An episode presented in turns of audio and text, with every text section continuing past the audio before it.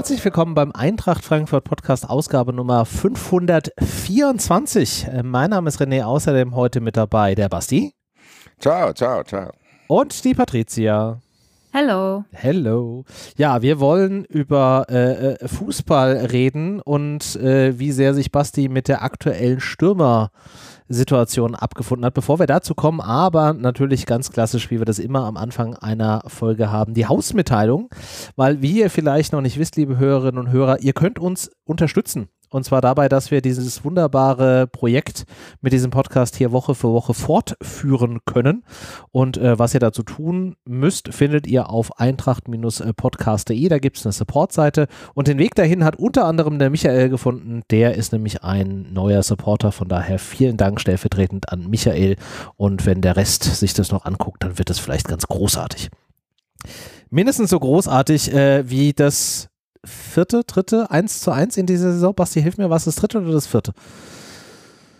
Das dritte eins zu eins, glaube ich, ne? Das dritte. Mainz, Köln und Bochum. Genau. Also wir, Eintracht Frankfurt weiterhin ungeschlagen. Nur irgendwie mit dem Siegen klappt es nicht so richtig. Wie zufrieden bist du mit der Situation, Basti? Gar nicht, ehrlich gesagt. Warum? Erkläre dich. Ja, weil meiner Meinung nach wir unglaublich schwache Gegner hatten.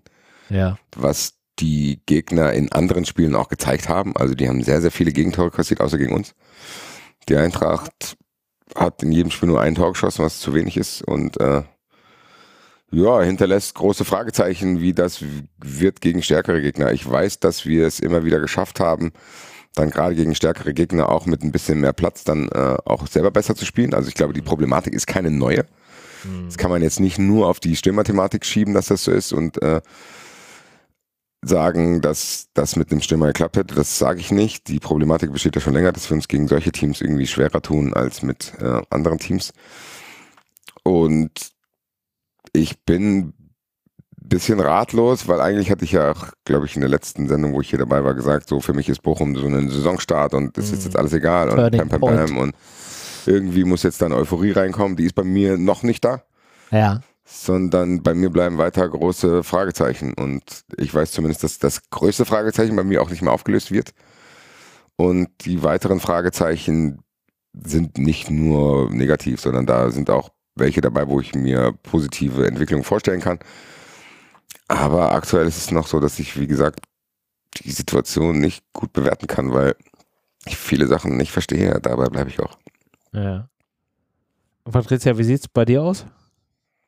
Es fühlt sich ein bisschen an wie immer, ehrlich gesagt. Also diese Unentschieden-Serie zum Auftakt der Saison ist irgendwie wie immer. Es ist auch wie immer, dass du dich gegen vermeintlich schwächere Gegner enorm schwer tust, vor allem was die Offensive angeht. Und wenn wir jetzt mal die Kolo-Zeit ausklammern, dann ist es auch wie immer, dass man sich fragt, wer soll die Tore machen? Äh, haben wir überhaupt äh, ja so diesen Top-Stürmer im Kader oder nicht? Ja, also es erinnert mich an sehr viele Situationen, die wir schon hatten in der Vergangenheit oder auch in der jüngeren Vergangenheit. Und deswegen ist es irgendwie gefühlt nichts Neues. Auch dieser Riesenumbruch, dass du einen neuen Trainer hast, dass dir irgendwie ähm, mehrere Leistungsträger auf einmal im Sommer weggebrochen sind, äh, dass du junge Spieler ranführen musst. Das aber auch wiederum ähm, einige der jungen Spieler, die in der vergangenen Saison schon rangeführt wurden, jetzt so ihren nächsten Step machen. So. Also irgendwie kommt alles zusammen, was in den vergangenen Saisons auch schon da war. Also wir sind nicht ganz unerfahren mit der Situation, glaube ich. Ja, ist richtig. Gebe ich euch komplett recht. Und trotzdem hatte man, oder hatte ich zumindestens, ich kann ja nur von für mich sprechen, hatte ich so ein bisschen die Hoffnung, dass es anders wird. Also ich muss sagen, dieses Spiel am Samstag gegen Bochum hat mich unwahrscheinlich aufgeregt. Ähm, wohl wissend, dass das diese von dir gerade eben beschriebene äh, Umbruchssaison ist, Patricia, dass du einfach wahnsinnig junge Spieler hast und da sind echt ein paar Granaten dabei, wo ich mich super drauf freue, wenn die auf dem Platz stehen. Aber wenn du halt schon auch sagen musst, da sind gestandene Bundesligaspieler dabei und du spielst halt gegen so einen Gegner wie Bochum und die, die halt mit Abstand irgendwie jetzt mal am, am, am ehesten dir im Gedächtnis geblieben sind, gerade auch was so ja, wie soll ich es beschreiben? Spielmotivation, äh, Ideen und so weiter angehen, ist ein Ebimbe und ein 19-jähriger Larson, dann ist das schon auch irgendwie so ein bisschen. Ach, es ärgert mich jetzt schon wieder, wenn ich drüber rede. Ja, ich weiß nicht. Wahrscheinlich habe ich jetzt mich schon genug ausgekotzt, dass ich jetzt schon wieder ein bisschen ruhiger bin, wenn es hier Dienstag ist und in dem Format hier. Ja. Weil hier geht es ausschließlich um die Eintracht und hier hat man ein bisschen Zeit und es ist nicht so nah am Spiel. Deswegen, ich sehe schon, dass da viel richtig auch läuft und dass die Eintracht Dinge auch nicht zu verantworten hat, dass sie Moani verkaufen musste, dass man eventuell dann halt nicht vorbereitet war. Das ist jetzt so, wie es ist. Ja. Und dass du vielleicht diese Hinrunde so ein bisschen betrachten kannst, wie wir müssen jetzt halt lernen, mit Gewichten zu joggen. So ist, glaube ich, momentan mein Bild, was ich probiere, mir positiv ins, ja, also als Mindset zu geben. Hm, verstehe. Dass du das Gefühl hast, das ist jetzt eine Hinrunde, wo du mit Gewichten joggst, damit du dann in der Rückrunde ohne Gewichte dann das Gefühl hast, so krass, ich kann es auch wirklich auf Vollspeed machen, weil Hm. wenn du es wirklich schaffst, in der Konstellation ein Mittel zu finden, diese Spiele zu gewinnen, wie sie hatten, und du hättest sie auch gewinnen können, wenn wir bessere Schiedsrichter gehabt hätten. Und dann kommt irgendwann noch dieser Mittelstürmer oder vielleicht sogar zwei, die kommen dann irgendwann mal dazu. Dann kann es ja dann richtig explodieren und dann hast du halt trotzdem im Nachhinein alles richtig gemacht. Die Szenario steht ja auch noch. Hm. Aber ich bin da bei dir, dass das halt auch noch in alle Richtungen gehen kann, weil wenn du dir die Hinrunde jetzt versaust und in einen negativen Flow kommst, weil du halt, wie gesagt, vorne keine ideale Situation hast, dann wird es halt auch umso schwerer, da wieder rauszukommen und ja, noch ist alles möglich. Und ich habe trotzdem ein anderes Gefühl als sonst, weil ich beobachte es bei mir. Ich war normalerweise immer geduldiger. Also ich habe immer gesagt, klar, ich will einen Stürmer, ich will einen Stürmer, haha. Aber ich habe dann, wenn andere schon Panik gemacht haben, immer gesagt, ja, Leute, chillt mal und da gibt es auf jeden Fall eine gute Idee. Ich habe immer Glasner verteidigt. Ich habe die Idee, die er hatte, verstanden und es gab auch kleine Fehler, die gemacht wurden, aber prinzipiell war das ja die letzten Jahre richtig überkrass. Hm. Aber dieses Mal, wahrscheinlich ist es aber auch das, warum, was Patricia von erwähnt hat, dass es schon wieder so ist. So dieses Jahr zu überstehen, wo wir dann natürlich die Euroleague gewonnen haben. Ohne Stürmer. Überdeckt natürlich vieles, weil auch Mhm. da habe ich schon immer Stürmer, Stürmer, Stürmer gefordert. Wir erinnern uns, ja. Ja, und am Ende ist es jetzt schon wieder so und das verstehe ich halt nicht, weil ich glaube, dass ich viel Verständnis habe, wenn man sagt, okay, Alario wurde gekauft und das hat dem Trainer nicht gepasst oder Alario hat irgendwie defensiv da nicht so gearbeitet, wie Glaser das wollte. Deswegen stellt er ihn nicht und hat das dann auch damals in Bochum ausprobiert mit Boré und Alario hat nicht funktioniert und er war dann sehr stur und hat es nie wieder ausprobiert. Ich glaube, dass ich dann in solchen Situationen, wenn es irgendwie zumindest probiert wurde, da ein bisschen mehr Verständnis habe, als jetzt zum Beispiel zu sagen, okay, wir spielen schon wieder so ein, ja, teilweise gefälliges, anspruchsvolles System und auch tatsächlich ach, ab und zu anspruchsvolle äh, Spielstaffetten. Aber dass die Aussage immer noch gilt, die Eintracht muss unglaublich viel Aufwand betreiben, um zu Chancen zu kommen. Ja, Die gilt mir ehrlich gesagt jetzt schon zu lange. Hm. So, das kann, ist mal ein Jahr von mir aus, aber gefühlt ist das jetzt schon sehr, sehr lange. Und auch in den erfolgreichen Zeiten haben wir wirklich dann oft durch gute Chancenverwertung das Wettgemacht oder dass wir dann wirklich irgendwann Moani hatten, der auch teilweise Spiele allein entschieden hat, obwohl nicht viel zusammenlief.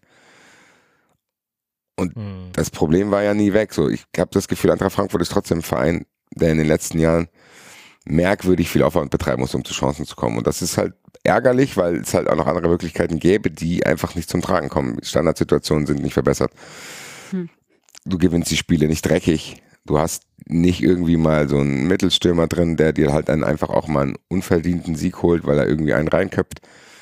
Das ist alles nicht da. Das heißt, die Eintracht geht ihren Weg weiter. Das muss man ihr schon zugute halten. Hm.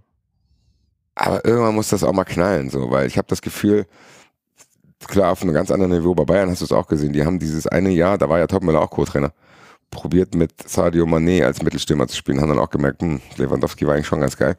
Und jetzt holen wir uns Harry Kane. Und ich glaube halt, dass die Eintracht das auch irgendwann merken wird und es ist halt schade. Weil ich bleib dabei, den Moani-Transfer kritisiere ich überhaupt nicht. Für mich war der auch kein Mittelstürmer. Hm. Und es wäre schön zu wissen, dass die Eintracht zumindest einen hätte, um ab und zu mal irgendwie einen Stürmer zu haben, der vielleicht über 1,88 ist und mal ein Kopfballtor machen kann. Weil am Ende sind es halt auch einfache Mittel, die zum Erfolg führen. Ich meine, erinnern wir uns an Kostic und Silva. Wie oft hat Kostic reingeflankt und Silva stand einfach da. Ja, der hat halt einfach Das heißt ja nicht, dass und den ich- Kopf hingehalten. Das heißt ja nicht, dass ich nur so spielen will, aber ich hätte es zumindest gerne als Möglichkeit. Ja, du beraubst irgendwie dich halt gefühlt haben wir ein, das lange nicht. genau, du beraubst dich halt einer Möglichkeit, äh, auch mal so ein Spiel, wo dir halt sonst wenig gelingt, trotzdem für dich zu entscheiden. Aber das ist ja jetzt auch etwas, dieses Thema mit den Standardsituationen, was wir jetzt ja auch schon seit, wie lange gibt es uns? Zwölf Jahren? Äh, 13 Jahren äh, kritisiert. Das hat sich ja nie, nie verändert. Standards war immer so ein großes Thema. Ja. ja. Wobei man ja schon auch sagen muss, es ist ja jetzt gegen Bochum, und das war vielleicht auch falsch von mir eingeleitet, ist ja jetzt nicht alles schlecht gelaufen. Wir hatten ja durchaus Möglichkeiten. Wir hätten ja vielleicht sogar fast nach einer Ecke ein Tor gemacht. Es war halt die Ecke für Bochum und wir haben halt den Konter äh, gut ausgespielt. Leider hat dann, ähm, vielleicht war der Winkel für äh, Nils Nkunku da jetzt nicht mehr so ganz optimal, aber es gab ja auch gute Situationen gegen Bochum, wo man ja durchaus auch sehen kann, wenn wir das jetzt einfach durchhalten und den Spielern die Möglichkeit geben, dass da durchaus was entstehen kann, oder Patricia? Ja, auf jeden Fall. Also ich sehe es auch noch nicht alles schwarz. Ich glaube auch, dass da Potenzial ist. Ähm, beziehungsweise ich glaube es nicht, sondern man sieht's ja. Da sind so viele talentierte Spieler auch auf dem Platz, auf der Bank sogar. Also in der Breite haben wir jetzt auch mittlerweile einen Kader, ähm, ja, wo du Optionen auf der Bank hast, die helfen können. Ähm, und das, das zeigt sich ja auch. Also man erspielt sich ja schon Möglichkeiten. Ähm, das ist irgendwie auch so ein Ding, was mich an vergangene Saisons äh, erinnert. Man erspielt sich Möglichkeiten und es fehlt so dieser letzte, ja, die letzte Konsequenz, dass du es dann auch im Tor unterbringst, was natürlich unpraktisch ist, aber mhm. ähm, ja, wie ich es damals gehandhabt habe, habe ich, handhabe ich es auch jetzt. Äh, ich werde diese Geduld haben müssen und, und hoffen, dass da irgendwie dann der Knoten platzt oder dass es irgendwie äh, funktioniert, dass man dann vielleicht auch ein bisschen mehr Glück im Abschluss hat, ähm, vielleicht noch zwingender sich die Chancen erarbeitet ähm, und dann halt eiskalt vorm Tor ist, auch wenn wir eben nicht diesen Mittelstürmer haben. Aber ich glaube schon, dass wir Spieler im Kader haben, die potenziell wissen, wo das Tor steht und Tore schießen können. Das sind nicht nur Mamouche und ein Gangkam, von ähm, denen ich jetzt mal als erstes ausgehen würde, dass die die Tore hauptsächlich machen sollen. Ähm, wir sehen es ja immer wieder auch in Ebimbe oder ähm, ein Kunku hat jetzt auch schon ein Tor gemacht, so wir haben ja die Spieler. Mhm. Ähm, von daher bin ich da noch einigermaßen gelassen, auch wenn es jetzt nicht die optimale Situation ist. Das können wir uns jetzt nicht einreden, aber klar, die Ansätze sind da und ähm, gleichzeitig muss ich sagen, klar, das waren jetzt auch eher schwächere Gegner, aber bisher steht auch die Abwehr gut. Also das ist auch so ein weiterer Punkt, wo ich sage, das, das läuft vielleicht auch schon ein bisschen besser als zuletzt, wo wir ja immer mal so ein bisschen äh, gehadert hatten mit, mit der Abwehr und mit den Gegentoren, die wir kassiert haben. Ich finde, das ist bisher, äh, unter Vorbehalt natürlich, eigentlich ziemlich ordentlich, was da hinten zusammensteht. Ja, ich glaube, wir müssen auch wirklich dann festhalten, dass das ein großer Umbruch ist. Ich glaube, die Eintracht hat 16 neue Spieler geholt, wenn ich es richtig irgendwie im Gedächtnis habe. Und ja, hast diesen Master-Abfuck mit PSG gehabt, der nicht nur deine Schuld ist, sondern wo PSG einfach auch richtig ekelhaft sich verhalten hat, äh, was das betrifft, weil die halt auch genau wussten, wir können jetzt keinen mehr holen. Und ja, so ein bisschen du auch das Gefühl hast, sie haben es extra gemacht, um da irgendwie nochmal ihre Macht zu demonstrieren, was völlig unnötig ist. So. Und dadurch sind wir jetzt halt in dieser Situation, wo die Eintracht wahrscheinlich aus wirtschaftlicher Vernunft das machen muss, auch wenn sie weiß, dass es nicht mhm. optimal ist. Ich glaube, das ist jetzt auch ausführlichst besprochen. Aber dann musst du halt aus dieser Not eine Tugend machen. Äh, ich zahle die drei Euro gleich gerne, äh, René, schickst mir dann PayPal. Ja. Und ähm, muss das halt, wie Patrizias bei Fußball 2000 schon gesagt hat, auch auf mehrere Schultern verteilen, dass du halt sagst, okay, du machst halt da vielleicht einen Vorteil draus, dass der Gegner dich nicht mehr ausrechnen kann, weil die nicht wissen, wer hier die Tore macht. Mhm. Wenn du halt irgendwie nicht einen hast, der 20 Tore macht, dann brauchst du halt vier, die fünf Tore machen. Und ja, da hätte ich auch gern den Top-Stürmer, ne? So ist es nicht. Ich hätte auch gern den, den ja. Stürmer, der vorne alles wegbombt. Aber de, wenn wir den jetzt nicht haben, dann muss es andere Lösungen geben. Und ich glaube, die gibt's. Es gibt Teams, die spielen ohne Mittelstürmer und das funktioniert teilweise auch. Von daher, go for it. Ihr müsst jetzt ja, du musst ja das Beste draus machen. Es hilft ja alles nichts. Ja, und ich glaube auch, dass das, was ich vorhin gesagt habe mit den Gewichten joggen, dann wirklich vielleicht dazu führt, dass man irgendwann beides hat. Dass du vielleicht einfach sagst, okay, wir haben jetzt keinen Mittelstürmer. Da müssen wir dann variabel gefährlich werden. Das heißt, jeder schießt irgendwie mal so ein paar Tore auch aus dem Mittelfeld raus und von den Außen und vielleicht auch mal ein Verteidiger nach einer Standardsituation. Dann hast du vielleicht dann eben hier eine Standardsituation. Das heißt, du kannst dir vielleicht jetzt in dieser Hinrunde ein Instrumentarium draufballern, wo du es halt schaffst, nicht von einem Stürmer abhängig zu sein und holst dann trotzdem irgendwann noch einen Stürmer, dass du halt dann irgendwann alle Möglichkeiten hast. Weil das wäre ja der Idealzustand, dass du das Gefühl hast, okay, wenn es mal nicht läuft, läufst du gleich mehr über den Standard. Wenn der Stürmer in Form ist und alles normal läuft, ballert er die Tore rein. Du hast aber auch eine zweite Reihe, die auch Tore schießen kann. Also da muss man halt dann dranbleiben und einfach sagen, okay, das ist jetzt unser Learning aus dieser Hinrunde. Wir probieren jetzt unter erschwerten Bedingungen trotzdem torgefährlich zu werden, Schritt für Schritt, ohne die äh, Defensive zu vernachlässigen und holen dann trotzdem irgendwann ein, zwei Stürmer dazu und warten halt, bis alle anderen, die sich da auch noch tummeln, immer weiterentwickeln. Ja. Das ist für Oder mich, jetzt, ja, beende ja. deinen Satz. Nein, das ist für mich jetzt unter den Voraussetzungen, die wir haben, halt der Best Case. Ja, das ist ja. richtig.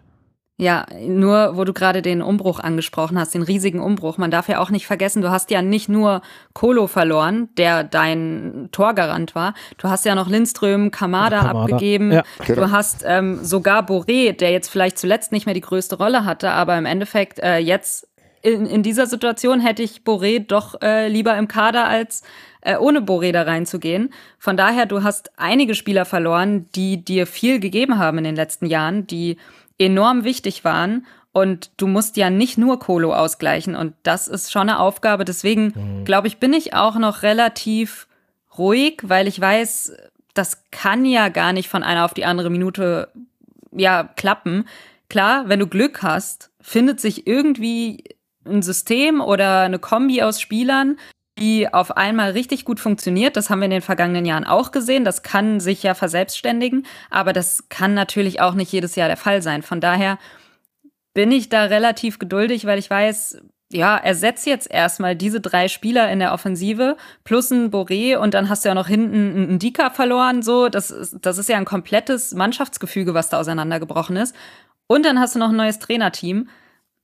Ja, ich glaube, da bleibt einem nichts übrig. Natürlich würde man sich vielleicht wünschen, dass man da weiter ist jetzt an diesem Punkt der Saison. Mhm. Aber ja, wie Basti schon angesprochen hat, du hast, hattest diesen riesen Hickhack mit PSG, äh, diese ganze Kolo-Geschichte, auch der Lindström-Wechsel hat sich ja gezogen. Dass ja. das alles nicht frühzeitig in trockenen Tüchern war, hat, glaube ich, schon viel verhindert, ähm, was uns jetzt halt zurückwirft. Also wir sind an diesem Punkt in der Saison noch nicht so weit, wie wir eigentlich hätte sein können, wenn alles ideal gelaufen wäre im Sommer. Ist es aber nicht.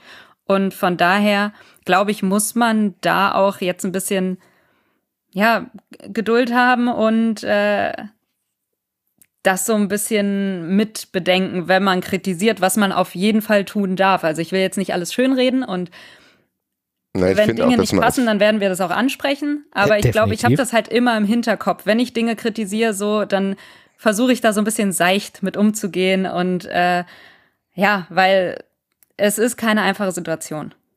Ja, aber ich finde trotzdem, das, was du sagst, muss man trotzdem auch festhalten. Das muss die Eintracht auch wissen, dass das nicht optimal gelaufen ist. Und man kann vielleicht für gewisse Dinge nichts, aber man kann auch andere Dinge anders lösen. Und das muss die Eintracht halt wissen für die Zukunft halt, weil du trotzdem das Gefühl hast, auch hier muss ein Lernprozess stattfinden und da kann man nicht so tun, oh ja, es ist jetzt halt so. Mhm. Nee, es hätte ja nicht so sein müssen, unabhängig von Moani. Du hättest Geld, was du vielleicht in Shabby gesteckt hast, auch in, erstmal in den Stürmer stecken können, weil du weißt, okay, da sind wir sehr, sehr dünn aufgestellt. Selbst wenn Moani geblieben wäre, bleib ich bei. Kannst du nicht einfach plötzlich, oder du musst halt bei Alario und andere Kommunikation finden. Das wäre, glaube ich, auch wichtig gewesen, dass man sagt, ey, Glasner stand nicht auf Alario, aber Topmüller hat richtig Bock drauf. Dann weißt du sofort Bescheid, okay, da ist jetzt einer, der ist zwar noch verletzt, aber vielleicht wird mit dem probiert zu arbeiten. Mhm. So. Mhm. Wenn du das Gefühl hast, dass das ein Plan war, dann bist du, glaube ich, als Fan auch viel ruhiger, weil du weißt, okay, die haben das im Blick. Mhm. Wenn du aber jetzt wirklich dann denkst, okay, ja, wir können jetzt auch noch Moani verkaufen, Mamouche und Gang haben werden schon richten, dann wird mir ein bisschen anders. Weil das ist tatsächlich ein Rückschritt. Und ich glaube einfach, dass man das trotzdem sich klar machen muss. Und ich glaube auch, dass die Eintracht das intern macht. Natürlich macht sie es nicht nach außen, um die Stimmung nicht zu versauen, aber ich glaube schon, dass die wissen, dass da auch Fehler gemacht wurden. Einfach. Auch was die Vorbereitung auf dieses Moani Hickak betrifft, weil dass der den Berater gewechselt hat, ist schon lange bekannt.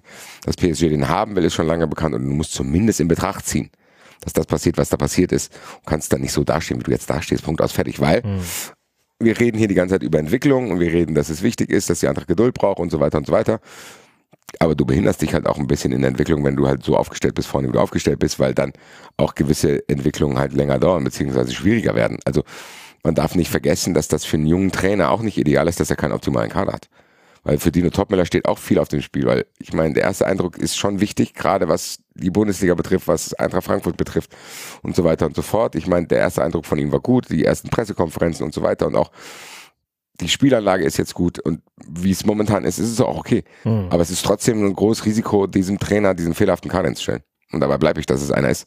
Geil, wie der zustande gekommen ist, weil das musst du trotzdem in deine Kalkulation mit einberechnen, dass du sagen kann, ey, das kann auch ganz schnell sich kippen.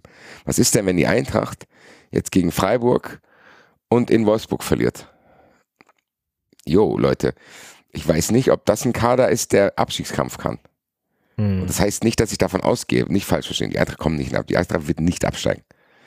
Es kann aber sein, dass wenn du mal drei Spiele hintereinander verlierst, dass du zumindest erstmal in diesen Regionen bist, wo du dich dann wieder rauskämpfen musst. Mhm. Und trotzdem steht durch diese Personaldecker da vorne die Stimmung auf sehr tönernen Füßen. Ich glaube schon, dass das schwierig werden kann. Weil du dann halt auch wirklich nicht die Mittel hast, um dich da dreckig rauszuholen, sondern du hast einen sehr anspruchsvollen Anspruch an deinen Spielstil. Mhm. Dann, das musst du dann halt durchziehen. Ich bin gespannt, wie das wird. Also ich bin wirklich sehr, sehr gespannt. Ich kann mir noch in alle Richtungen alles vorstellen und habe halt trotzdem immer noch, wahrscheinlich, weil es jetzt auch noch nicht so lange her ist und weil es sich jetzt auch aktuell noch auf dem Platz ak wirklich akut zeigt mit diesen wenigen Toren, Bauchschmerzen, weil ich wirklich das Gefühl habe, ich bin in einer Parallelwelt aufgewacht, wo wir von Wandi Lindström zu Mamouche Gang haben kommen. Und nochmal, ich habe es jetzt auch schon 100 Millionen Mal überall gesagt, ich verstehe das. Ich verstehe, dass das so ist. Ich sage nicht, oh Gott, wie kann man nur? Ich sage nur, es hätte nicht viel bedurft, um die Situation ein bisschen zu entspannen. Und nicht schon wieder so dünn aufgestellt zu sein im Sturm, was ja jetzt auch kein neues Problem ist, war ja schon. Und wir ja. dachten ja alle im Sommer, geil, jetzt holt der Mamouche, jetzt holt der einen Gang kam. Was passiert mit Alario? Gibt es da eine Kommunikation? Bleibt Moani? Ja, nein, wenn nicht, dann kommt vielleicht ein Ersatz, dann hast du zumindest mal wieder vier Stürmer und einen Trainer, der sagt, er würde gerne mit zwei Spitzen spielen. So, das war ja das, wo ich im Sommer quasi auf der Luftmatratze gelegen habe. Das war die Information, die ich im Sommer hatte. So, wenn Moani geht, kommt ein Ersatz. War die ganz klare Aussage, war auch der ganz klare Plan. Und da, du hast einen Trainer, der mit zwei Stürmern spielen will. So, das war mein, ich habe gedacht, endlich, endlich, endlich, endlich. Wahrscheinlich ist deswegen bei mir die Enttäuschung auch so groß. Weil ich mich zum ersten Mal im Sommer darauf eingelassen habe, so geil, ich brauche nicht einmal mehr bei Fußball 2000 Stürmer fordern. Wir brauchen nicht einmal mehr diese Compilation abspielen, wo ich irgendwie über Stürmer rede, weil wir endlich welche haben. Ja. In verschiedensten Ausführungen. Mamouche ist ein anderer Typ, als in Gang kam. Moani wäre ein anderer Typ gewesen und wenn, wenn dann irgendwie noch Mittelstürmer dazugekommen wäre, dann wäre das nochmal ein anderer gewesen. Und dann hättest du unglaublich viele Möglichkeiten gehabt. Jo, und jetzt stehst du halt da. Gefühlt, und Patricia hat Lindström erwähnt, wichtigerweise, gefühlt sind für mich, ist für mich Mamouche der Backup für Lindström und in Gang mhm. kam der Backup für Moani. Mhm. Ja, und die Spots für Stürmer Nummer 1 und 2 sind nicht besetzt. Und das ist für mich schon dramatisch. Also für mich haben wir Stürmer Nummer 3 und 4, die finde ich überragend, von der Bank zu bringen, den Zeit zu geben und so weiter und so fort. Aber dass ich in eine Saison gehe, wo der Platz Stürmer Nummer 1 und Stürmer Nummer 2 nicht besetzt ist, ist ja trotzdem was, was nicht ideal ist. Und das kann man ansprechen und damit muss man arbeiten und daraus muss man seine Lehren auch ziehen. Das kannst du auch nicht einfach so hinnehmen. So wie das gemacht wird. Ah ja, ist halt jetzt so. Nix, ah ja, ist halt, so kann man ja auch sein Leben nicht beschreiten. Ich kann ja nicht Scheiß bauen und dann sagen, ah ja, ist jetzt halt so und lebe weiter und dann schirmt sich das auf. Nein, du musst ganz klar sagen, das ist nicht optimal gelaufen. Beim nächsten Mal müssen wir besser vorbereitet sein. Ich glaube, es gibt Menschen, die bestreiten ihr Leben ehrlich, so, die, den, warum das so ist, ich sag euch, beim, beim Kostic-Abgang war man auch nicht optimal vorbereitet. Von wegen, wir haben Schattenkader, nix hast du. Du hast einen einfach irgendwie als hier Tauschmasse Pellegrini mitgenommen. So, du hast im Winter den Wunsch von Glasern nicht erfüllt, einen Innenverteidiger zu holen. Was dazu führt, dass Glasern sich überhaupt nicht mehr im Griff hat und dann irgendwann komplett ausgerastet ist, weil die Personaldecke so dünn war. Und du hast es im Sommer geschafft, einen neuen Trainer, einen jungen Trainer jetzt in eine Situation zu bringen, wo er vorne praktisch keine Möglichkeiten hat. Und er jetzt unter erschwerten Bedingungen seine Sporen in der Bundesliga verdienen muss. Und das ist nicht optimal, Punkt. Da lasse ich auch nicht mit mir diskutieren. Das heißt aber nicht, dass ich nicht sehe, dass an vielen, vielen, vielen anderen Stellen, weil ich rede hier die ganze Zeit nur über den Sturm, sehr, sehr viel richtig gemacht wurde. Mhm. So. Und ihr habt schon angesprochen, die Abwehr steht stabil, Trapp ist sowieso über jeden Zweifel haben. Ja. Die Außen sind meiner Meinung nach stärker besetzt. Der Tausch Lenz in Kunku ist überragend. Ich habe immer noch die Hoffnung an Knauf nicht aufgegeben. Ich hoffe, dass der Denkzettel jetzt, dass lieber zwei Torhüter als er auf der Bank sitzen, angekommen ist bei ihm. du bist unglaublich gut aufgestellt, was das zentrale Mittelfeld betrifft, sowohl defensiv als auch offensiv, als auch im Box-to-Box-Bereich. Ja. Und wenn du in diesem Kader jetzt noch einen Knaller Mittelstürmer und einen Auswechsel-Mittelstürmer und wenn es Alario ist, dazu fügst, dann ist das ein Bretterkader. Mhm. So, da ist wirklich kein Wunsch offen, gerade wenn man die Verhältnisse von Eintracht Frankfurt sieht. Und wenn das halbe Jahr dann halt deswegen so ist, wie es ist und die Umstände halt so waren, dass es so ist, dann bin ich der Letzte, der dann nicht im Winter sagt, okay, dann müssen wir uns halt noch ein halbes Jahr bis nächsten Sommer gedulden. Aber auch da tauchen bei mir schon wieder die nächsten Fragezeichen auf, weil Patricia hat es vorhin auch gesagt, im Endeffekt ist bei uns jede Saison eine Umbruchssaison, weil du nie die Garantie hast, dass die alle bleiben, weil sobald ein Spieler bei Eintracht Frankfurt so gut ist, ist er eh wieder weg. Deswegen war bei mir eigentlich der Wunsch dieses Jahr so groß, Moani-Millionen zu bekommen, Lindström-Millionen zu bekommen, Song-Millionen zu bekommen, Platz im Kader zu haben und zum ersten Mal vielleicht einen vollständigen Kader zu haben, der da mal zwei Jahre zusammenbleibt. Hm. Und das ist jetzt halt wieder nicht der Fall, sondern im Endeffekt sind wir jetzt wieder in einer Position, wo ich auf irgendwas warte. Und das ist jetzt Winter, bis ein Stürmer kommt, weil die Situation ist, wie sie ist. Wobei man ja auch schon dazu sagen muss, und ich will wirklich gar nicht mit dir diskutieren, aber es gehört natürlich jetzt auch einfach dazu, dass ja, vielleicht auch nicht jeder Spieler, also wir reden jetzt ja nur so darüber, weil jetzt ein Mamouche und ein Ngangkam vielleicht nicht in dem Maße gezündet haben, wie es ein Moani im letzten Jahr getan hat. Wenn die jetzt genauso mhm. gezündet hätten und wir jetzt mit, weiß ich nicht, fünf Toren mehr hier stehen würden, dann würden wir das ja überhaupt nicht in Frage stellen, dann würden wir sagen, ist alles richtig gemacht. Auf und das kann ja Fall. noch kommen. Nein, nein, nein, nein, da, da, da, widerspreche ich. Weil? Weil für mich das beides keine Mittelstürmer sind im klassischen Sinne, die wir gebraucht hätten. Das war Moani auch schon nicht. Moani ist auch viel auf die Außen ausgewichen. Und äh, äh, Mamouche haben wir jetzt gesehen, wie ist das Tor in Bochum gefallen, als unser einziger Mittelstürmer auf den Außen rumgehüpft ist. So, und ja, okay. In Gangkam ist halt auch jemanden, dem du nicht das aufbürden solltest, weil er halt auch eine schwere Zeit bei der Hertha hatte. Also das, das sind ganz ehrlich mit den Statistiken und von wo sie kommen, das sind Ergänzungsspieler von Hertha und Wolfsburg gewesen. Das kann nicht der Plan sein, dass das ein A-Level-Sturm jetzt ist. Und natürlich kann das funktionieren. Und trotzdem wärst du dann zu dünn im Sturm aufgestellt. Leute, wir haben Dreifachbelastung, wir haben nur zwei Stürmer. Das ist zu wenig. Egal wer das ist. Das ist zu wenig. Aber bleib ich. Da stimme ich dir ja vollkommen zu. Ja, das stelle ich ja gar nicht in, in, in, in Abrede. Ich glaube nur, dass die beiden auch deutlich mehr ähm, Potenzial haben, als man jetzt gerade sieht und dass wir da halt einfach diese, diese Geduld brauchen und jetzt nicht irgendwie schon mit der Saison brechen müssen, nur weil jetzt der fünfte, nee, vierte Spieltag rum ist. Nee, nee, aber dann habe ich mich wahrscheinlich auch falsch ausgedrückt und ich habe auch das Gefühl, dass diese Enttäuschung bei mir so groß ist, dass ich es teilweise auch nicht schaffe, das richtig zu formulieren. Ja. Ich halte von Mamouche und Gangkam richtig viel. So, Mamouche ist, ich habe das die ganze Zeit gesagt, ich, ich habe den auf mein Trikot gemacht, Mamouche. So, war, als der kam, war ich richtig hyped, weil ich mich an die Wolfsburg-Spiele erinnert habe, das haben wir auch hier besprochen, wie, wie, wie grenzgängerisch der immer Richtung Abseits war. Ich meine, das hat auch hier äh, das Tor gezeigt in Bochum. Da ist ja auch so ganz knapp, also der hat schon ein bisschen diesen Insagi-DNA-Kram in sich. Ja. Dass du das Gefühl hast, der spekuliert, spekuliert, dann ist er durch. Der bringt unglaublich viel Tiefe. Ja. Der sorgt dafür, dass die gegnerische Abwehrreihe sich nicht konzentrieren kann und so weiter und so fort. Bei Ngang habe ich auch das Gefühl, das ist ein guter Typ, der noch ein bisschen unfertig ist, den du aber auch hinkriegen kannst. So, aber die Sache ist, die Mamouche ist kein alleiniger Mittelstürmer. Im Endeffekt, wenn der alleine vorne drin steht, dann hast du immer dieses Boré-Syndrom, wo du Mitleid hast und denkst, der arme Kerl, Alter, muss ich hier alleine gegen den Innenverteidiger aufreiben. So, mhm. das hatten wir bei Boré auch wirklich oft, dass der nicht so geil in Abschlussposition kam, weil er sich unglaublich aufreiben musste. Und bei Engang siehst du schon an gewissen Stellen, dass er noch wirklich nicht genug Spielpraxis in der Bundesliga hat. Und das sind keine überraschenden Dinge. Und du würdest diesen Spielern einen unglaublichen Gefallen tun, wenn sie sich im Schatten von ganz normalen erfahrenen Spielern oder noch mehr Spielern halt auf mehreren Schultern verteilt entwickeln können. Das können sie jetzt nicht. Und da tust du diesen beiden Spielern auch keinen Gefallen mit. So, weil die jetzt viel zu viel spielen müssen. Mhm. Und viel zu vielen spielen. Und dann genau eben diesen Eindruck vielleicht jetzt wie in Ankam in Bochum hinterlassen. Deswegen habe ich auch gesagt, ganz ehrlich, den muss jetzt, das muss jetzt durchziehen. Und gegen Aberdeen will ich, dass Ingankam wieder von Anfang an spielt. Oder vielleicht sogar beide zusammen. Mhm. Fertig. Dann kannst du halt nicht nachlegen. Ist so. Muss jetzt mit leben, weil es kann auch sein, dass sich mal einer verletzt, dann ist die Situation genau die gleiche was ich nur kritisiere, es sind nicht die Spieler. Es sind nicht die, es ist nicht die Qualität von diesen beiden Spielern, sondern es ist der Fakt, dass das nur diese beiden Spieler sind. Hm, verstehe. Wenn du jetzt vier Spieler von dieser Sorte hättest, dann könnten die sich gegenseitig auch entlasten. Du hättest vielleicht noch ein bisschen mehr Variabilität, aber du hast nur diese beiden. Und hm. von einer dieser beiden ist nicht mal ein Mittelstürmer. Und das ist das, was ich kritisiere. Das ist einfach zu wenig. So, das ist wie, ja, so, das ist, du hast im Endeffekt mit dem Gangkampf, das ist das Einzige, wo ich mich darauf einlasse, dass er Mittelstürmer ist. Ansonsten war es das. So. Ja, okay, also bei dem, bei dem Punkt kann ich, kann ich mitgehen, dass das eindeutig für auch für das Programm und für die Ambitionen, die man hatte und die man formuliert hat. Und ich glaube, das, da stimme ich dir auch zu. Das ist wahrscheinlich das, was auch bei mir mit ähm, die Enttäuschung am größten irgendwie macht, dass man unter anderen Voraussetzungen und mit einer anderen Kommunikation im Kopf in diese Saison gegangen ist. Genau. Und ich will hier nochmal klarstellen, danke René, dass du es halt auch nochmal mir reflektiert und gespiegelt hast, wie man das aufnimmt, was ich hier immer so von mir gebe in meiner Verzweiflung.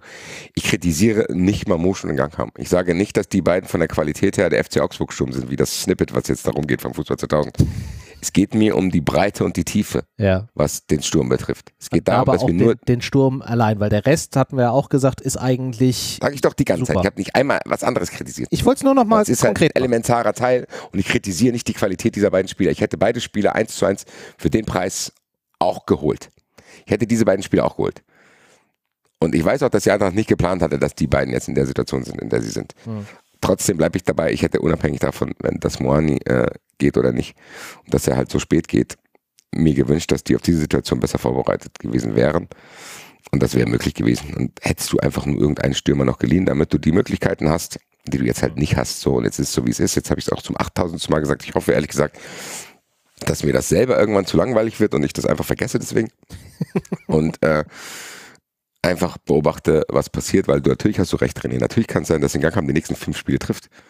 Und dann reden wir nicht mehr darüber, dann hoffen wir einfach, dass er sich nicht verletzt und ziehen durch. Und wenn irgendwas ist, kommt Mamouche rein. Ja. Der Rest wirbelt, wie Patricia es gesagt hat, drumrum und kann auch Tore schießen, weil das stimmt ja, was Patricia sagt. Die anderen können auch Tore machen, ist auch nicht verboten. Und es ist auch nicht verboten, das einzufordern, dass Götze mal irgendwie eine, eine bedeutendere Rolle einnimmt, was, was Tore schießen betrifft. Bimbe zeigt es schon, Larsson wird es vielleicht entwickeln. Du wirst Skiri vielleicht ab und zu mal nach vorne äh, stechen sehen, wie er es beim FC Köln auch oft gemacht hat. In Kunko haben wir auch diesen Kostic-Tor schon gesehen. Vielleicht kommt Knauf wieder, der auch schon das eine oder andere Tor geschossen hat. Vielleicht kannst du den Verteidiger wieder mal ein bisschen in die Pflicht nehmen. Ich meine, ich erinnere mich an eine Saison, wo Hinteregger sieben Tore gemacht hat. So, also es ist ja möglich, dass du es auf mehrere Schultern verteilst, was dann am Ende, wenn es so ist, auch eine Stärke ist. Also wie gesagt, du musst jetzt aus dieser schwierigen Situation einfach das Beste rausholen, indem du lernst, in dieser Situation auch torgefährlich zu werden, damit dann als der Super Mario Stern und Booster der Stürmer noch dazukommt, zu diesem funktionierenden Gebilde, was unter erschwerten Bedingungen es geschafft hat, torgefährlich zu werden. Und das muss jetzt wirklich der Arbeitstitel sein, zu denken, unter diesen erschwerten Bedingungen schaffe ich es, eine Mannschaft zu bauen, die torgefährlich wird, mit diesen Spielern, die da sind. Und wenn ich das schaffe und hole im Winter noch ein, zwei Stürmer und oder Alario wird fit, dann hast du ja noch mehr Möglichkeiten und kannst dann, wenn es dann mal irgendwie doch nicht so funktioniert, trotzdem einfach ein Spiel 2-0 gewinnen, weil dein Stürmer zwei Tore schießt. Und dann, dann hat die Eintracht wirklich alles richtig gemacht. Aber es ist halt auch ein Gamble, muss man nicht festhalten. Ja, ist richtig. Ja, dann hast du diese Eintracht, die es gelernt hat, mit Gewichten zu joggen, die jetzt ohne Gewichte joggt und rennt und macht und tut und zerschellt dann einfach so am Schiedsrichter, der äh, diesen wunderbaren Elfmeter gegeben hat. Andere diskutieren über die Holding Six, wir haben die Holding Seven. War das aus eurer Sicht Elfmeter oder kein Elfmeter? Patricia, um dich mal wieder hier ein bisschen einzubinden. Was ist deine Meinung? Elfer oder nicht Elfer? Nee, ehrlich gesagt nicht. Ähm, also ich persönlich, ich bin kein Schiedsrichter, aber ich hätte es nicht gepfiffen. Ähm, ich weiß auch nicht, ob bei mir auf dem Feld einfach komplettes Chaos ausbrechen würde. Aber meiner Meinung nach Vermutlich. ist das eine, ich glaube es auch, aber meiner Meinung nach ist das eine Situation, die man relativ häufig sieht in der Bundesliga und auch in anderen Ligen. Und ähm, wenn die jedes Mal dann auch Elfmeter wäre, hätten wir, glaube ich, einige Elfmeter mehr. Und ähm, ja, der Schiedsrichter hat es jetzt gepfiffen. Du kannst es vermutlich auch geben. Es war jetzt auch nicht die cleverste Aktion von Mamouche, muss man sagen, das vor allen Dingen auch direkt vorm Schiri zu machen. Also der stand ja wirklich genau daneben und konnte sich das perfekt anschauen. Ich glaube, ähm, die Situationen, von denen ich rede, ähm, in denen das auch häufig in der Bundesliga passiert, die passieren halt auch nicht direkt vom Schiri. Da steht der Schiri, da sind, ist da so ein Gewusel im Strafraum und dann stehen noch 100 Leute drumrum und dann ist es halt so ein Kann-Elfer und dann gibt er ihn nicht und dann ist es auch okay für einen VAR und damit ist die Sache durch. In dem Fall hat er es eben direkt gesehen und den Elfer gegeben, äh, was für mich schon relativ kleinlich war, äh, aber auch nicht enorm clever angestellt. So würde ich es, glaube ich, beschreiben. Aber es Ja. ist natürlich ärgerlich, weil es, ich finde, es ist halt, es gibt jetzt nicht unbedingt einen Elfmeter her. Ja, das ist, glaube ich, auch der Punkt, der mich am meisten mitgeärgert hat. Das sind im Primär zwei. Zum einen, dass es halt einfach auch ungeschickt gemacht war von, von Mamouche. Ich glaube, wenn er ihn halt einfach eine Sekunde früher loslässt, dann macht da auch keiner was. Aber es war halt, du konntest halt runterzählen, so 21, 22, 23, 4, okay, er fällt. So.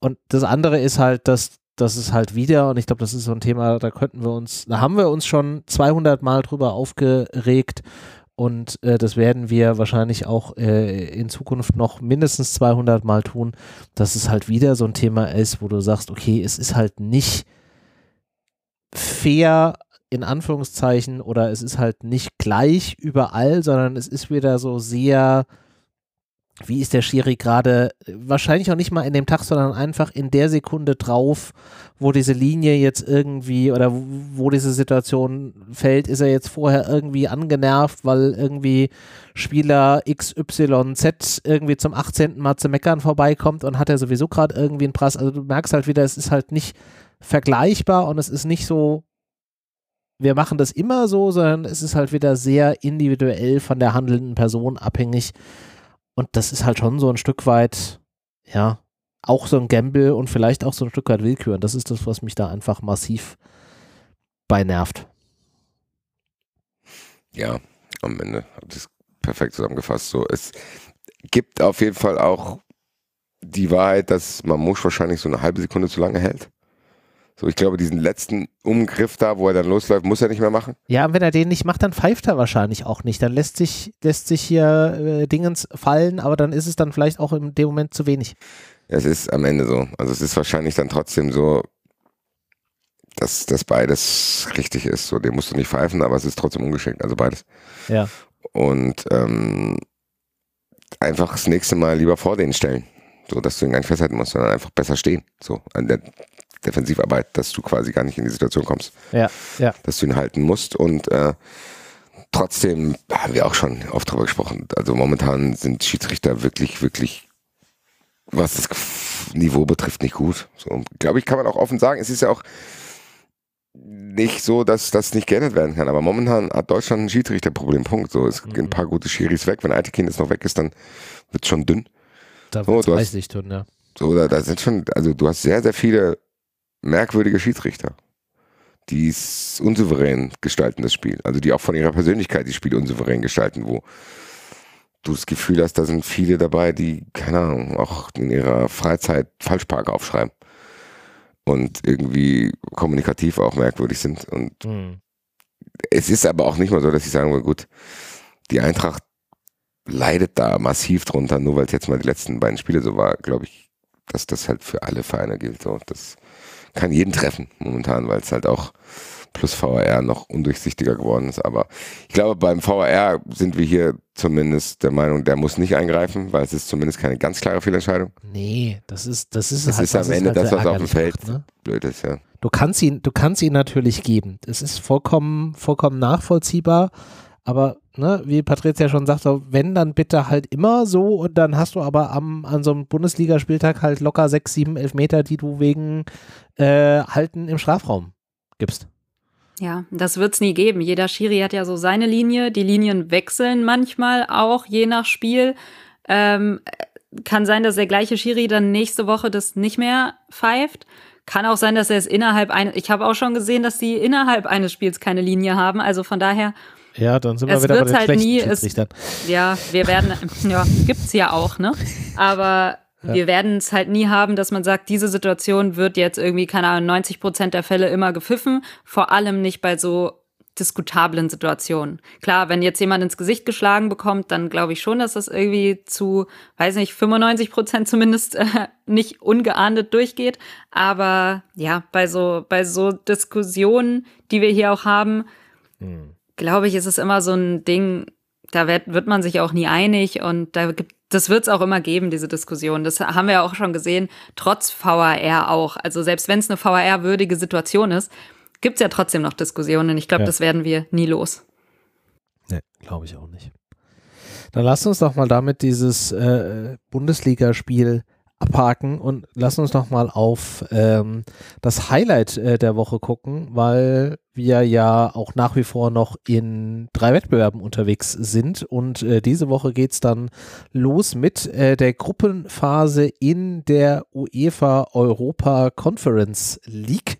Da wartet auf uns am Donnerstagabend um 18.45 im Heimspiel der FC Aberdeen, aktuell Vorletzter in äh, der schottischen Liga.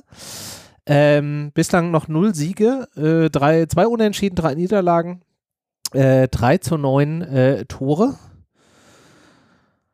Und ich habe so zwei Gedanken im Kopf, die ich jetzt nicht äußere, aber ich frage euch jetzt mal, mit welchem, mit welcher Gefühlslage schaut ihr auf dieses äh, Donnerstagsspiel? Basti, fang du doch mal an. Ähm, pf, schwierig. Also ich kann es noch nicht ganz einschätzen. Also Aberdeen ist in erster Linie auf jeden Fall ein Gegner, warum man in die Conference League will. Äh, Also das auf jeden Es Fall, gibt ja. wenige Gegner, die für mich Conference League mehr sagen als Aberdeen. ja. Ich habe unglaublich Bock dahin zu fliegen, ich habe unglaublich Bock zu sehen, wie viele Leute die hier mitbringen und wie dieses Spiel ausgeht. Aber ansonsten muss man sagen, die Eintracht ist klar favorisiert. Was für einen europäischen Wettbewerb ungewöhnlich ist, muss man auch sagen. Also es ist ja jetzt nicht so, dass wir sagen, oh geil, Europapokal, die Eintracht ist klarer Favorit gegen XY. Sondern es waren immer Festtage und ich bin gespannt, wie die Eintracht diese Rolle annimmt in der aktuellen Situation. Ich kann mir halt vorstellen, dass das auch wieder ein dickes Brett zu bohren ist, weil die werden in dem Wissen, dass sie auch nicht so gut drauf sind und auch sehr, sehr große Schwierigkeiten haben, Tore zu schießen, weil ich war jetzt letzte Woche, ich glaube, die Folge ist gestern rausgekommen, bei dem Aberdeen-Podcast äh, zu Gast. Ja, habe ich gesehen. Und die haben von ähnlichen Dingen berichtet, die wir so besprechen, halt dann noch, noch mal auf einem kleineren Niveau, dass die unglaubliche Schwierigkeiten in der Offensive haben und jetzt auch wirklich nicht sehr gut in die Saison gestartet sind. Also zwei Mannschaften, die momentan nicht viel Spektakel versprechen. Die Eintracht qualitativ besser, aber wahrscheinlich dann Gegner, der sich mit schottischer Härte hinten reinstellen wird. Also ich glaube, das ist nicht so einfach, wie sich das vielleicht der andere andere vorstellt. Und da wird die Eintracht kreativ werden müssen und ich hoffe, dass man so ein bisschen Spielglück einfach hat, zu sagen, ey, dass diese ganzen Diskussionen und die ganzen Meckerziegen, wie ich jetzt mal ihre Schnauze halten, weil der erste Ball halt einfach reinfällt und du dann irgendwie ja in so eine gewisse Souveränität reinkommst und dann vielleicht einfach einfach mal ganz normal unspektakulär 2-0 gewinnen. Am besten schießt einer der Stürmer ein Tor und dann ist auch ein bisschen mehr Ruhe. Ähm, also da bei denen im Podcast was, haben die was gesagt zu wie geil die, also wie, wie die so einen, so einen internationalen Wettbewerb dann auch annehmen? Also die haben gesagt, dass sie sich unglaublich gefreut haben, dass sie mit Eintracht in der Gruppe sind, weil Eintracht Frankfurt halt auch ein Verein ist, gerade weil wir jetzt den Ruhrpokal gewonnen haben, ist wahrscheinlich auch vielen Leuten ein Begriff, Ja. dass diese Bilder auch rumgingen von den Fans der Eintracht, dass die richtig Bock haben, hier im Stadion die Stimmung zu erleben. Dass die mit 3.000, 4.000 auch hier ankommen werden und äh, Mittwochabend treffe ich einen von denen. Und dann werde ich wahrscheinlich dann in einer der nächsten Folgen mehr berichten können, wie die es so annehmen. Aber ich glaube, dass die Bock haben und äh, Aberdeen und Frankfurt haben ja auch eine Geschichte. Wir haben ja schon mal gegen die gespielt im europäischen Wettbewerb Yes. und äh, das war denen auch geläufig und die freuen sich, glaube ich, ähnlich wie wir. Einfach, ja, zwei Traditionsmannschaften. Auch wenn die vielleicht jetzt ein bisschen geschrumpft sind, was ihr Niveau betrifft, aber meine Güte, es ist trotzdem noch ein Name, den man kennt. Mhm. Die kennen uns und die haben Bock und ich habe auch Bock. Also es ist im Endeffekt Fußball, wie er sein sollte. Ich habe sogar schon Kommentare gelesen, wo teilweise Aberdeen-Fans äh, richtig Angst hatten vor dem Spiel, von wegen, äh, die Eintracht nimmt uns so auseinander, oh mein Gott, äh, rest in peace, wir werden so untergehen. Und Okay. das glaube ich persönlich jetzt eher nicht. Aber ich weiß auch nicht, ob die noch die Eintracht ähm, ja, mit Kolo im Kopf haben oder aus der Europa League-Saison, ähm, also Europa League-Sieg-Saison. Ja, ja. Ich glaube, die haben diese Bilder im Kopf, diese äh, Hype-Eintracht, euphorische Eintracht. Und ähm, so wie wir jetzt gerade ein bisschen in die Saison geschlichen sind, weiß ich nicht, ob das auch die Eintracht ist, die sie am Donnerstag auf dem Platz erleben werden. Aber ich wäre auch für eine Überraschung offen und äh, würde das natürlich gerne sehen, wenn sich die Eintracht vielleicht in so einer europäischen Nacht ein bisschen Selbstvertrauen holen könnte und in, ja, zumindest so ein bisschen in einen Hype spielen könnte. Ich will es jetzt gar nicht, ich glaube, Hype ist das falsche Wort, aber so ein bisschen, ja, einfach fürs Gefühl, einen, einen guten Abend, wie Basti schon gesagt hat, vielleicht ein frühes Tor und dann, dass es dann auch einfach mal läuft und dass danach vielleicht auch alle ein bisschen ruhiger sind, zumindest für ein paar Tage, bis dann wieder die Bundesliga weitergeht. Ja, ich glaube, das ist so das, was du hast. Du musst es im Endeffekt jetzt auch so betrachten. So die Entwicklung, die jetzt hier überall propagiert wird, äh, kann halt genau an solchen Abenden stattfinden, weil du hast halt mehr Spieler und mehr Spieler heißen mehr Möglichkeiten, sich zu entwickeln. Also du musst das jetzt positiv annehmen. So, da gibt's jetzt nichts mit Doppelbelastung, weil da sind ja genug Spieler und die Bank ist breiter geworden. Dann kannst du halt auch genug Spieler spielen lassen. So, also du brauchst jetzt nicht anfangen, oh, der Kader ist dünn und wir haben viele Verletzte. Wir, glaub, nee, du musst das jetzt absolut, ich will dieser Hinrunde nicht einmal was von Dreifachbelastung hören, was irgendwie was betrifft, weil dann musst du halt durchziehen. So, du hast jetzt viele, viele Spieler, die theoretisch mal reinkommen können, dann mach's auch. Ja. So, also da brauchst du mir jetzt nicht erzählen, so, oh Gott, es ist jetzt alles so, so wichtig, wir müssen jetzt nur mit den ersten elf, ersten zwölf, ersten 13 spielen. Nee. Das ist eh gegessen jetzt. Ich glaube, davon sind wir, sind wir weit entfernt. Äh, wir haben wahnsinnig junge Spieler mit wahnsinnig viel Potenzial im, im Kader und da ist doch so ein Wettbewerb wie, wie die Conference League, wo du schon auch namhafte Gegner hast, aber äh, trotzdem auch nicht komplett irgendwie der Underdog äh, bist, hast du eine gute Möglichkeit, da auch äh, Entwicklungspotenziale irgendwie mal irgendwie zu nutzen und die Leute so ein bisschen erfahrungsmäßig da agieren zu lassen. Ist doch einfach super. Zumal es zu diesem Zeitpunkt, glaube ich, auch noch keine richtige Startelf gibt, die sich schon irgendwie festgesetzt hätte. Also ja, zumindest für mich nicht. In meinem Kopf sind da immer noch tausend Fragezeichen, wen würde ich wann aufstellen. Äh, du hast ja einige Möglichkeiten, was vor allem so Mittelfeldgeschichten angeht. Von daher, äh, wenn nicht jetzt, wann dann? Ich glaube, wir sind gerade noch so ein bisschen in dieser Ausprobierphase, ja. was vielleicht mitten in der Saison nicht so praktisch ist, aber da sind wir jetzt nun mal aktuell drin. Ja, aber ist doch super, dass du da äh, so viele Ideen hast und wir wollen dich auch gar nicht irgendwie in deinem, in deinem Aufstellungswahn äh, aufhalten. Deswegen mach doch mal eine Aufstellung, Patricia. Na, ganz bestimmt nicht. Doch. Ich habe doch gesagt, ich weiß es eben nicht, wen ich aufstellen würde und wie ich aufstellen würde, weil es ja so viele Möglichkeiten gibt. Dann lass uns ich weiß nur, wen ich auf jeden Fall äh, nicht auswechseln würde. Da gibt es so ein paar Personen, die ich ja, ja, auf jeden Fall auf dem Platz sehen will. Die wären zum Beispiel?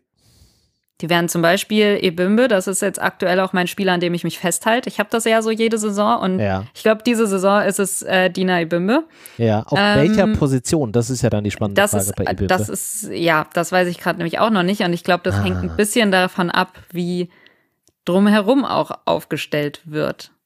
Okay, dann stell mal drumherum auf Spiel. und dann frage ich dich wieder. Ich mache doch jetzt keine komplette Aufstellung alleine. Spinnst du, René? Ja, tue ich. Also Trapp im Tor, würde ich schon mal sagen. Ja, okay. Soweit sind wir. Ja. Äh, Abwehr würde ich genauso stehen lassen. Ja, ich glaube ähm, da. Pacho, Koch, Tuta, äh, links würde ich dann auch in Kunku wieder auf dem Flügel. Und rechts ja. Buta. Weil hm. Knauf noch nicht fit oder weil noch Denkzettel oder weil. Ich würde gerne mal wissen, was da ist. Ich, ja, ich weiß es halt eben nicht, was mit ihm ist und deswegen rechne ich mich mit dem unterhalten. Mit.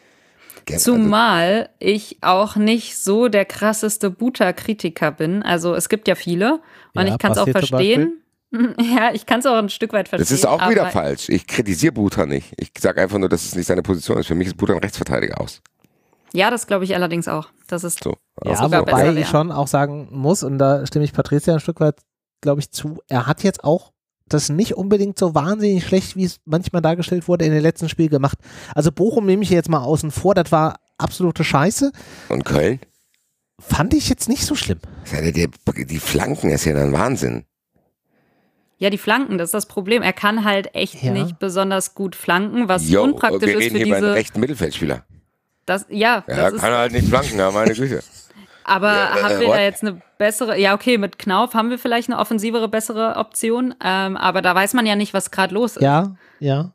Von daher, ich finde, ansonsten macht er seine Rolle für das, was er tun soll, äh, macht er das gut. Ja, die Flanken sind halt das Manko, aber da müssen die halt von links kommen, so ich kann es jetzt nicht ändern. Also, äh, Basti verzweifelt mit uns. Ich, ich würde Ebimbe dahinstellen. Können wir auch machen. Im, in Kunku Ibimbe, weil ganz ehrlich, erinnert euch bitte an diese Chance, die Ibimbe hatte, wo er einfach auf den Außen links dann war, dann glaube ich, ja. einfach nochmal komplette Turbo gezündet hat.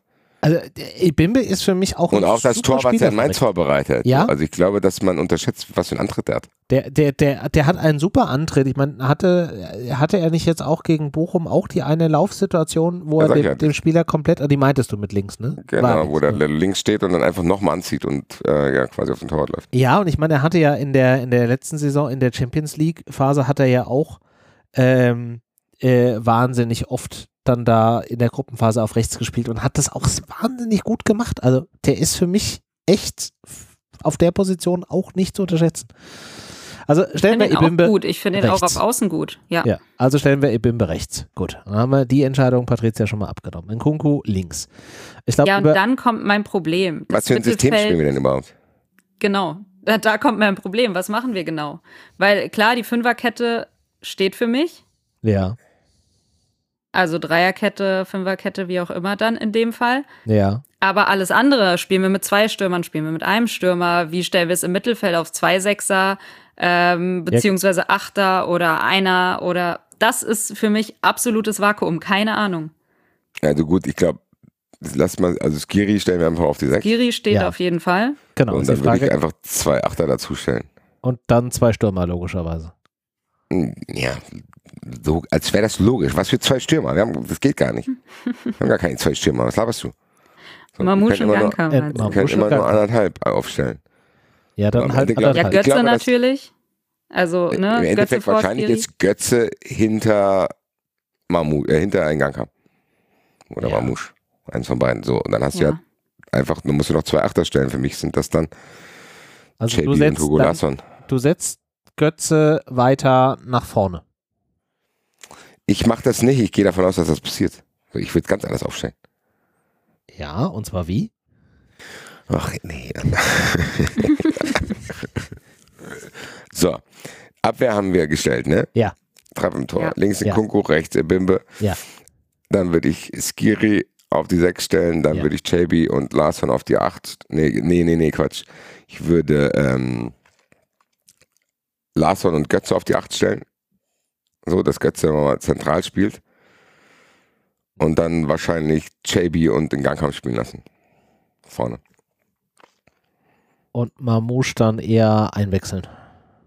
Kannst du auch von mir aus JB und Mamouche stellen, ist mir egal, weil im Endeffekt vorne kann ich dir keine ideale. Nee, ich stelle, nein, du hast gesagt, ich soll es machen, ne? Ja. Dann äh, will ich Mamouche und Alario vorne haben. Oder JB und Alario. Ja. Ja, genau, das ist meine Aufstellung. Also ich fange nochmal an. Trapp, Koch, Pacho, Tuta, ist klar, die Abwehr. Yes.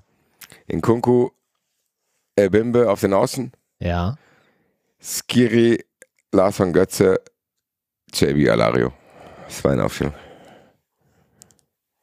JB ist quasi dann der neue Götze vorne. Ja. Das ist meine Aufstellung.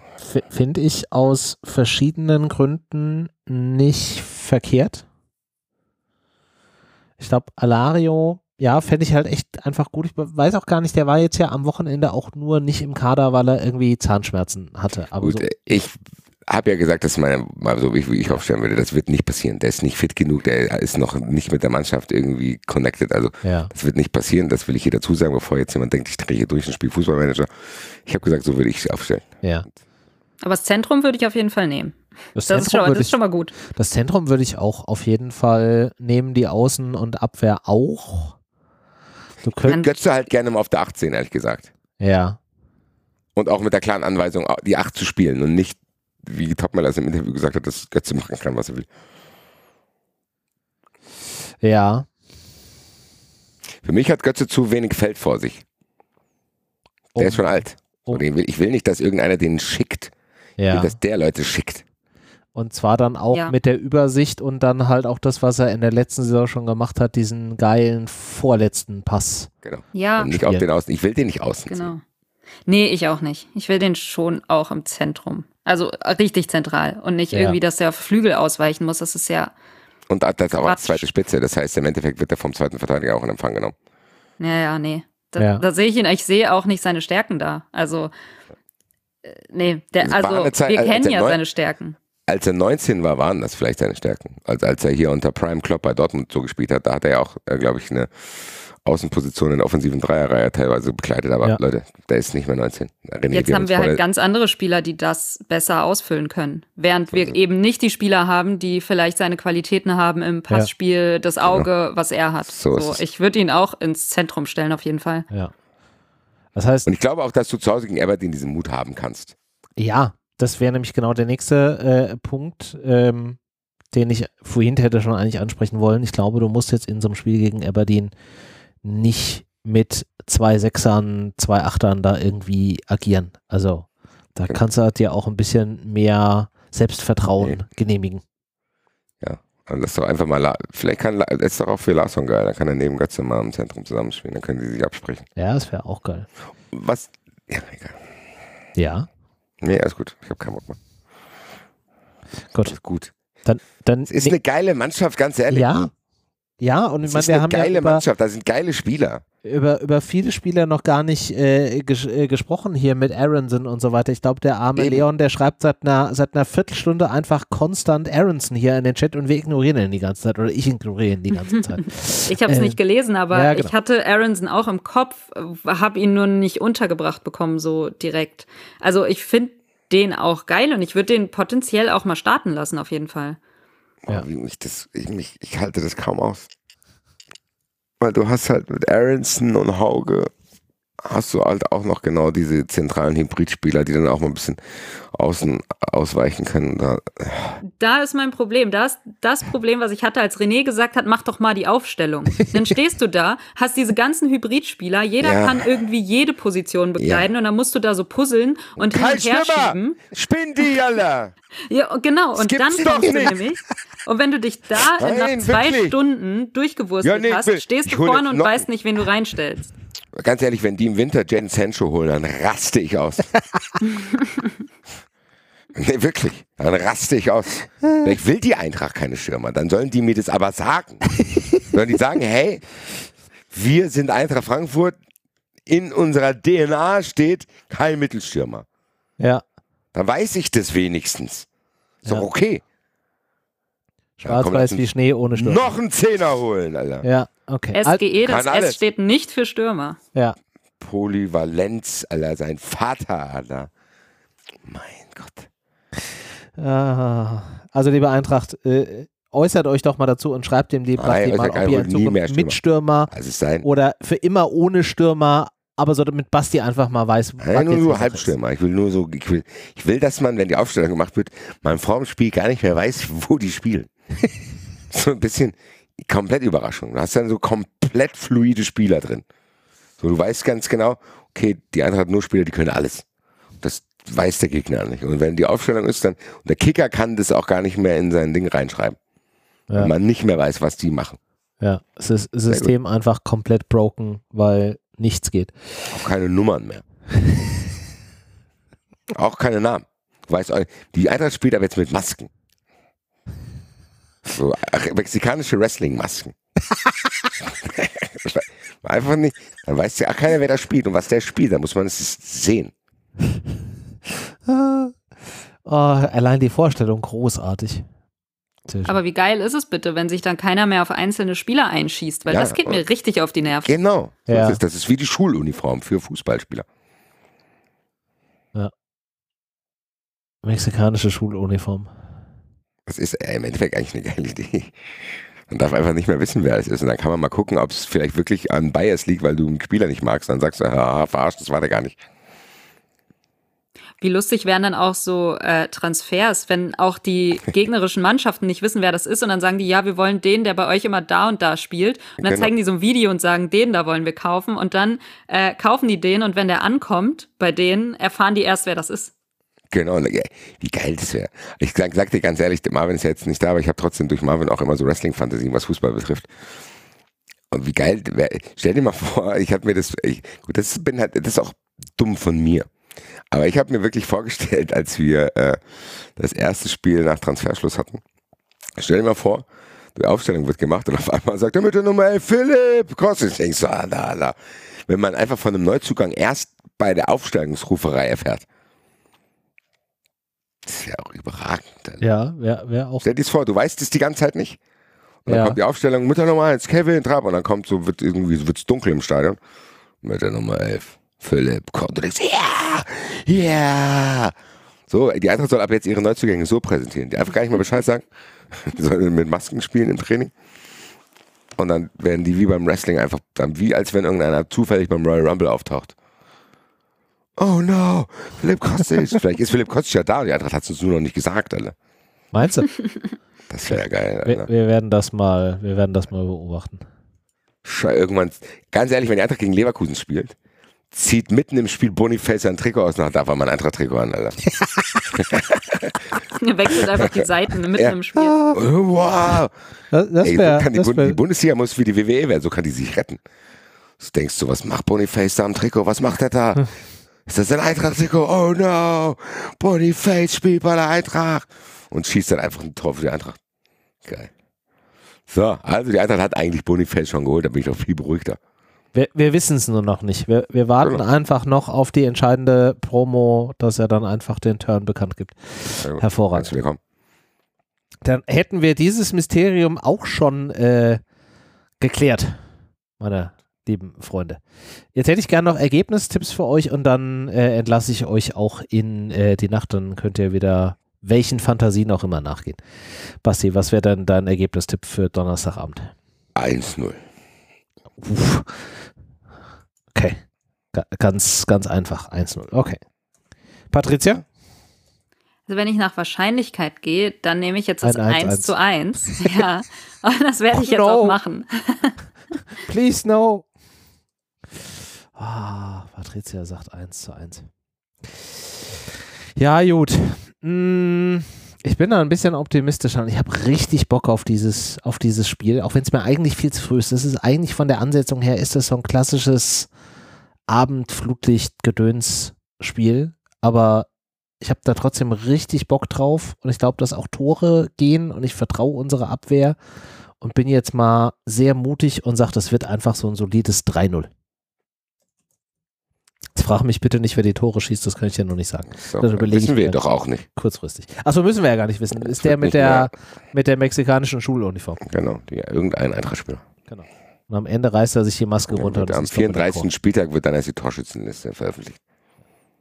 Hervorragend. Ja, sehr schön. Dann haben wir doch auch äh, dieses Thema ähm, abgehakt über das kommende Bundesligaspiel, seines Zeichens äh, gegen Freiburg am Sonntag um 17.30 Uhr. Ähm, sprechen wir jetzt noch nicht, weil es ist einfach noch viel zu weit weg und äh, da kann man jetzt noch nichts sagen. Von daher könnt ihr dann einfach in der nächsten Woche, meine Damen und Herren, hier die äh, Nachbetrachtung anhören, wenn wir dann hier gegen dieses Spiel oder über dieses Spiel sprechen, was hoffentlich nicht wie Basti es vorhin kurz mal in den Raum gestellt hat, mit einer Niederlage für die Eintracht endet. Aber besprechen werden wir es äh, auf jeden Fall. Nächste Woche. So, jetzt würde ich sagen, äh, machen wir den Sack zu.